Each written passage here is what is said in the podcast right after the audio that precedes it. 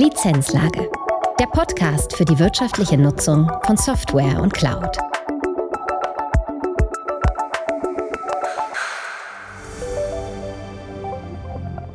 Herzlich willkommen zu einer neuen Folge der Lizenzlage.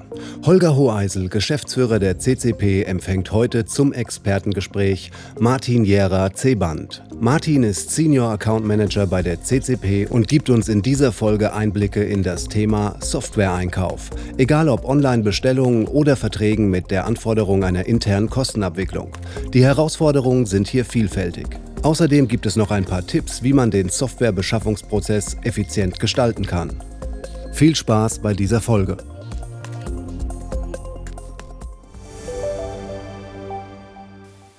Herzlich willkommen zu einer neuen Folge der Lizenzlage. Heute begrüße ich den Martin Jera Zeband. Martin Jera Zeband ist Account Manager bzw. Senior Account Manager bei CCP. Herzlich willkommen, Martin.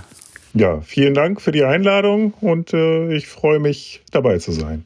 Martin Jera-Zeband ist ja spezialisiert äh, im Austausch mit sehr großen Kunden. Er, er betreut bei uns äh, viele große Kunden, hat aber auch Einblicke in kleinere, in mittelständische äh, Unternehmen. Und deswegen würde ich heute gerne mit ihm über das Thema Softwarebeschaffung äh, sprechen. Und, und zwar in der Hinsicht, es gibt ja immer mehr Softwarebedarfe, die gerade im Zuge jetzt der Digitalisierung entstehen. Es muss immer mehr Software beschafft werden. Martin, was hat das denn für Auswirkungen jetzt auf die Softwarebeschaffung, auf die Aktivitäten auch von, von den Einkäufern auf, bei deinen Kunden? Ja, also man, man merkt halt schon, dass das immer breiter wird. Ähm, klar, es werden auch immer wieder ja, Softwarehersteller aufgekauft und dann in das Portfolio integriert von großen Herstellern. Aber äh, es gibt jeden Tag irgendwelche neue Software auf dem Markt, die halt irgendwo zum Einsatz kommt. Und damit steigen natürlich die Herausforderungen, weil meist mit der reinen Beschaffung es auch nicht unbedingt schon getan ist, sondern da hängen dann Lizenzverwaltung, Portale, äh, Nutzungsbedingungen und so weiter, was da alles dahinter hängt noch. Ja. Das mit den Portalen, äh, Lizenzbedingungen, das ist ja dann eher nachgelagert. Was, was mache ich denn mit den Informationen, wenn die Beschaffung abgeschlossen ist? Welche Herausforderungen bestehen denn jetzt bei der Beschaffung selbst? Mhm. Also bei der Beschaffung selbst, das ist eigentlich ähm, machen wir das für unsere Kunden meistens schon sehr einfach. Aber ähm, es ist halt auch immer die Frage mm, im Prozess halt, wo die, wo die Beschaffung halt äh, stattfindet. Ähm, es ist ja so, man, so eine Software ist schnell gekauft, aber ähm, mit dem Kauf äh, müssen die Kunden ja auch die Nutzungsbedingungen akzeptieren. Und normalerweise sollte man das ja tun, bevor man die Software kauft. Oder ähm, auch das, das, das Lizenzportal, ob das dann überhaupt ähm, abbildbar ist, ist, im Unternehmen. Also ich hatte da schon die diversesten äh, Fälle, wo, wo eine Software schnell mal gekauft wurde, ähm, die dann aber äh, mehrere Monate gar nicht eingesetzt werden konnte, weil sie gar nicht so zu deployen war, wie der Kunde sich das vorgestellt hat. Okay, da hat man natürlich dann wenig von der Beschaffung. Ja, ja, klar, man, man zahlt zum Beispiel auch äh, eine Subscription, ist ja Laufzeitlizenz. Und ähm, wenn man da beispielsweise 100 Euro für eine Lizenz bezahlt und kann sie ein Vierteljahr nicht nutzen und das beispielsweise für 1000 User, kann man ganz gut auch Geld in den Sand setzen. Und aus deiner Sicht hätte man das vorher erkennen können, wenn man sich einfach intensiver mit dem Thema beschäftigt hätte, dass man dann erkannt hätte, uh, das ist ja ein Konstrukt, das können wir bei uns intern gar nicht verwenden. Mhm, ja, klar. Also ich, ich kann mal als Beispiel nennen, ähm, eine Software, ähm, da hatte der Kunde die gekauft wegen der Single Sign-On-Thematik, dass er das halt dann über sein Active Directory halt ähm, einfach verwalten kann, die Software. Das war halt ein Feature einer bestimmten Edition, die auch preislich äh, teurer war. Es war dann aber halt so, dass im Unternehmen sich mehrere Teilunternehmen, also mehrere Affiliates des Unternehmens, also Tochtergesellschaften, sich eine Domain teilen.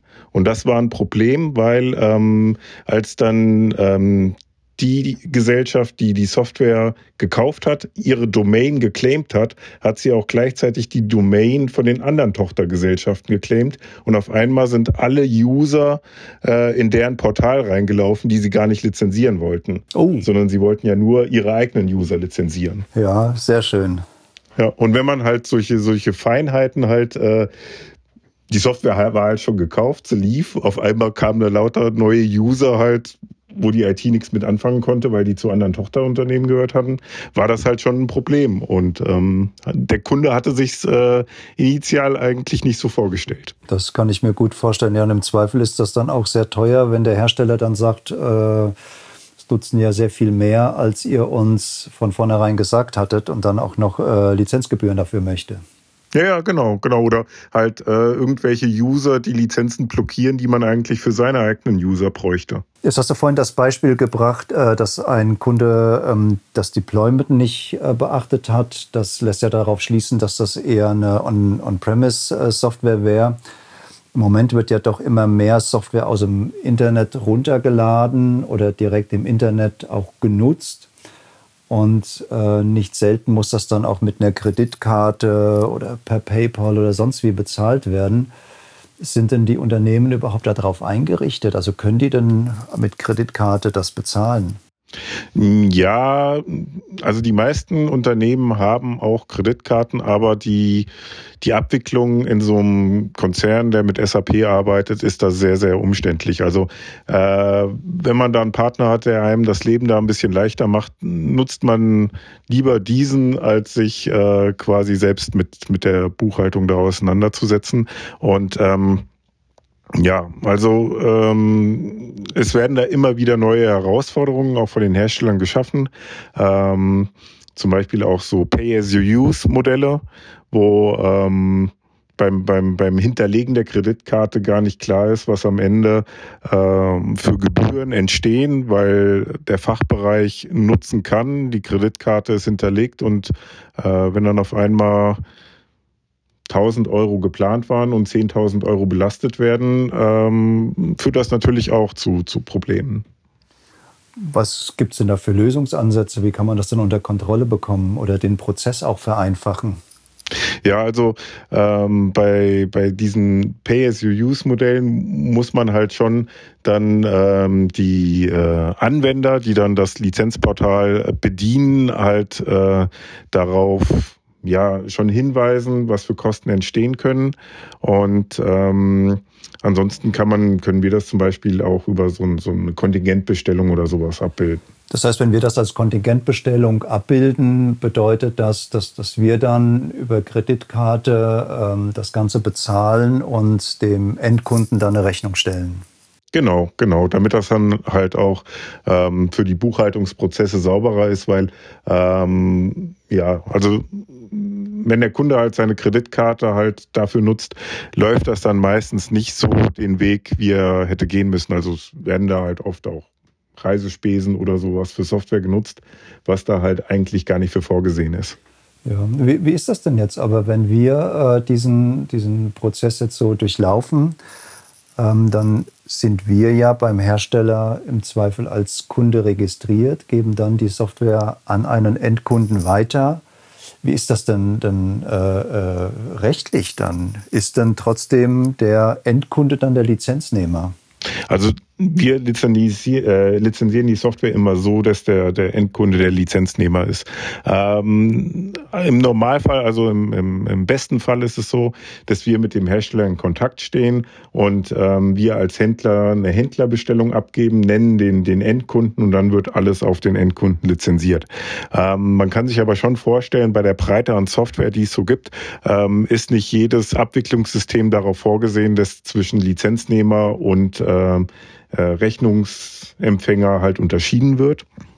Äh, in diesen Fällen machen wir es halt so, ähm, dass der Kunde sich selbst einen Account erstellt auf seinen Namen und mit seiner E-Mail-Adresse und wir halt nur für die Zahlung unsere Kreditkarte, PayPal-Account oder was auch immer gebraucht wird, halt hinterlegen und wir halt auf dieser Basis dann ähm, ja eine Rechnung erstellen an den Kunden, die dann sauber über die Buchhaltung und halt auch die, die Lizenzmanagement-Prozesse gegebenenfalls sauber ins System läuft. Ja, das heißt auch, also die Lizenzbedingungen werden dann gestellt bzw. gelten dann zwischen dem Endkunden und dem Hersteller, aber nicht zwischen dem Endkunden und uns. Ist das richtig?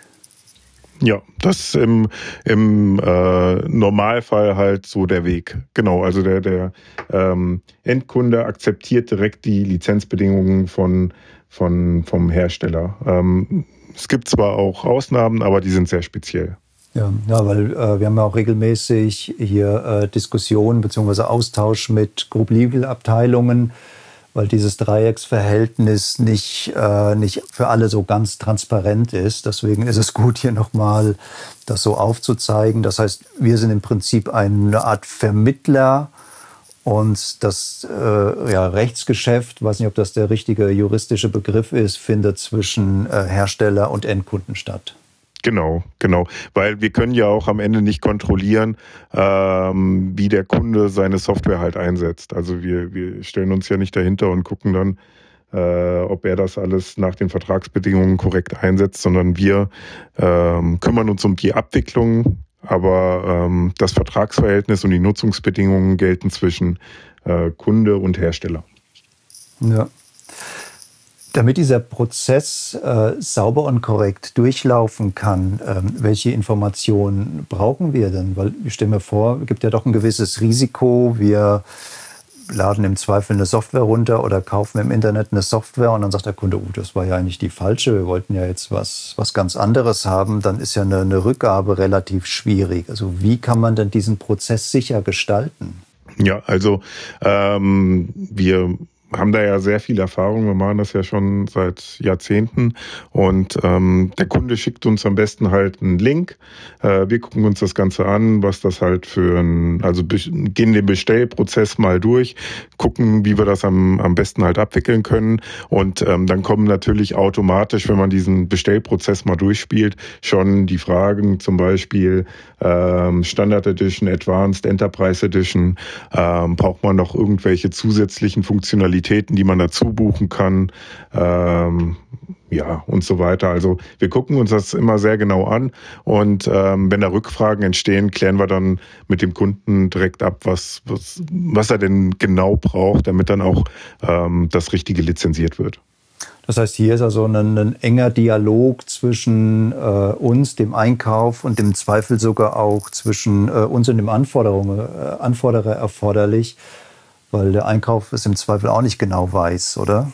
Ja, ja, genau, genau, definitiv. Also ähm, die, die Softwareanforderungen, die auch ähm, der Einkauf vom, von den Fachbereichen zum Teil bekommt, ist schon herausfordernd, um es mal positiv auszudrücken. Also ähm, wir, wir sehen das ja sehr häufig halt bei, bei den Anfragen, was dann von den Fachbereichen für, für äh, Anforderungen gestellt werden. Und ähm, das, da ist viel schon äh, rückfragebedürftig. Bewegen wir uns denn jetzt in diesem Prozess eher auf der Ebene von Einzelbestellungen oder kann man hier auch äh, Mehrfachbestellungen oder gar äh, Lizenzverträge auch abwickeln, dass das dann äh, auch preislich attraktiver wird?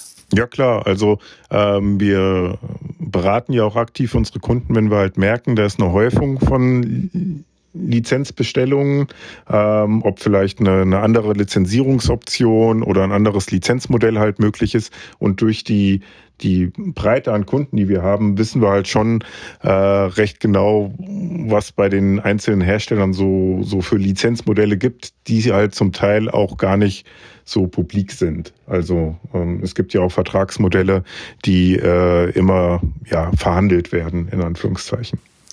Das heißt, man kann es dann auch im Zweifel umdrehen. Also das heißt, du weißt dann auch, welche Punkte nicht verhandelbar sind, welche dann etwas weicher von den Herstellern gesehen werden. Das heißt, so ein Verhandlungsprozess kann man im Zweifel dann auch effizienter gestalten, wenn man dann direkt auf die flexiblen Punkte abzielt.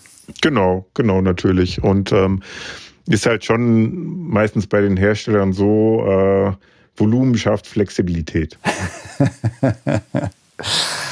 Ja, das äh, spricht natürlich für die Größe äh, der, der Kunden. Wie, wie sieht es denn jetzt bei mittelständischen Kunden aus oder vielleicht auch bei kleineren Kunden? Haben die ähnliche Möglichkeiten? Also ist der Hebel immer nur das große Volumen oder gibt es auch andere Möglichkeiten?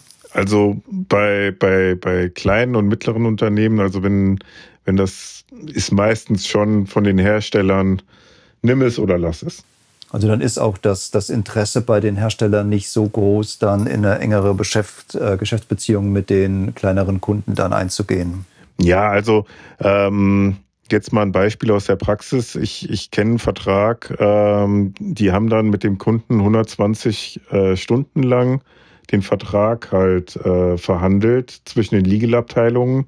Und ähm, ja, wenn da irgendwie ein Volumen von 100 oder 1000 Euro oder 10.000 Euro dahinter steht, ähm, beschäftigt man keine 120 Stunden eine Legal-Abteilung. Gut, vermutlich ist dann aber auch ein Vertrag mit einem geringeren Volumen auch nicht so komplex. Das heißt, wenn man dort gezielt ein paar Punkte ähm, zu, zugunsten jetzt des, des Kunden verhandeln könnte, könnte das natürlich auch sehr schnell erledigt sein. Ja, ja, klar. Also es gibt auch so, so Punkte wie zum Beispiel äh, Referenznennung oder so. Da äh, sagt der Hersteller, okay, können wir darauf verzichten. Ähm, aber äh, ja, wenn es dann halt schon ins, ins Eingemachte geht mit äh, Datenschutz und so weiter, ähm, verweisen sie bei dem eher geringeren Volumen schon auf die Standardklauseln. Ähm, ist ja auch immer so eine Definitionsgeschichte. Du hast jetzt über kleine mittelständische Kunden gesprochen. Wenn man jetzt mal so von der Anzahl der Devices oder von der Mitarbeiteranzahl ausgeht, so was hast du da im, im Kopf? Von welcher Größenordnung sprichst du dann? Ähm, also es ist, ist, jetzt gar nicht so abhängig von, von, den, äh, von der Größe des Unternehmens, sondern halt auch vom Einsatz. Also ich betreue zum Beispiel auch äh, eine, eine Werbeagentur und die äh, setzt halt sehr viel Kreativsoftware ein und ähm, haben dementsprechend halt auch ein recht hohes Volumen an dieser Software und hätten dann natürlich auch die Möglichkeit, mit diesem Volumen dann was zu verhandeln. Wenn ich jetzt zum Beispiel einen Maschinenbauer habe mit äh, 50.000 Mitarbeitern, der eine Marketingabteilung hat mit zehn Leuten, äh, wird dieser Kreativsoftwarehersteller einen Teufel tun und da irgendwas an seinen Bedingungen verhandeln. Ja, okay. Also ist auch immer das Einsatzszenario und das für den Hersteller zu erwartende Volumen dann die, das Entscheidende. Genau, genau. Also ähm, kommt halt immer drauf an. Also ein, ein Unternehmen mit beispielsweise 1000 User kann eine Software halt mehr nutzen als ein Unternehmen mit 100.000 Usern. Und dann wird der Hersteller wahrscheinlich sogar bei dem Unternehmen mit 1.000 Usern mit einer höheren Nutzung flexibler sein als bei dem äh, Unternehmen mit 100.000 Mitarbeitern, der es halt wirklich nur sehr gering einsetzt. Ja.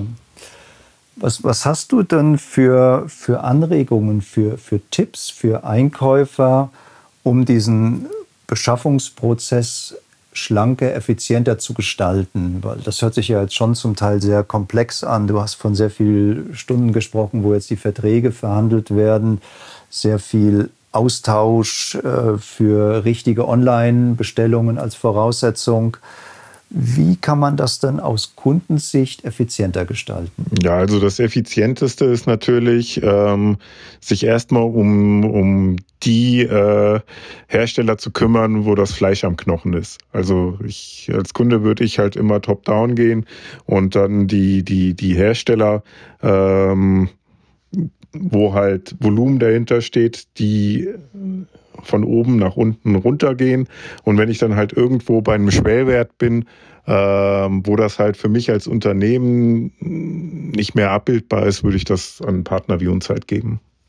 Also da sind auch aus der Erfahrung heraus die Schwellwerte äh, sehr unterschiedlich. Also ich habe zum Beispiel Kunden, die geben alle Beschaffungen unter 5000 Euro an uns als, als, als Beispiel halt. Ich habe aber auch einen Kunden, der macht alles unter 100.000 Euro ähm, und kümmert sich nur über das, was halt über diesem Limit kommt, gibt halt direkt und ähm, hat für die, für die kleinere Software halt einen Partner, der sich darum alles äh, kümmert.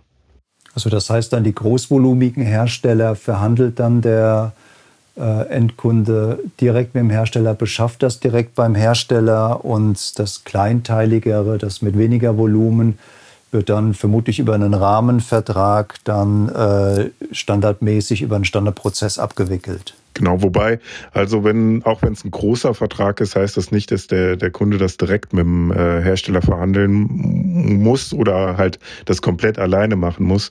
Ähm, also wir haben zum Beispiel schon, schon, schon sehr viele Erfahrungen, wo wir auch äh, Kunden halt aktiv bei der Vertragsverhandlung dann unterstützen und ähm, dann, dann macht man das Hand in Hand oder wir, wir äh, stehen halt nicht direkt äh, äh, in den Meetings mit dabei, aber ähm, der Kunde holt sich bei uns nochmal eine Meinung und holt sich nochmal einen Vergleich zu anderen Kunden, ob da nicht vielleicht noch was an den Preisen oder Bedingungen geht. Und da können wir denen schon weiterhelfen. Und es ist halt auch möglich, diese größeren oder sehr großen Verträge auch äh, über einen Partner abzuwickeln und das, wo das dann halt auch sinnvoll ist. Als Beispiel, ähm, aus der Praxis würde ich da mal Kostenverrechnung ähm, hervorheben. Also ähm, zum Beispiel ist es auch so, der, der Hersteller will am liebsten eine Bestellung haben.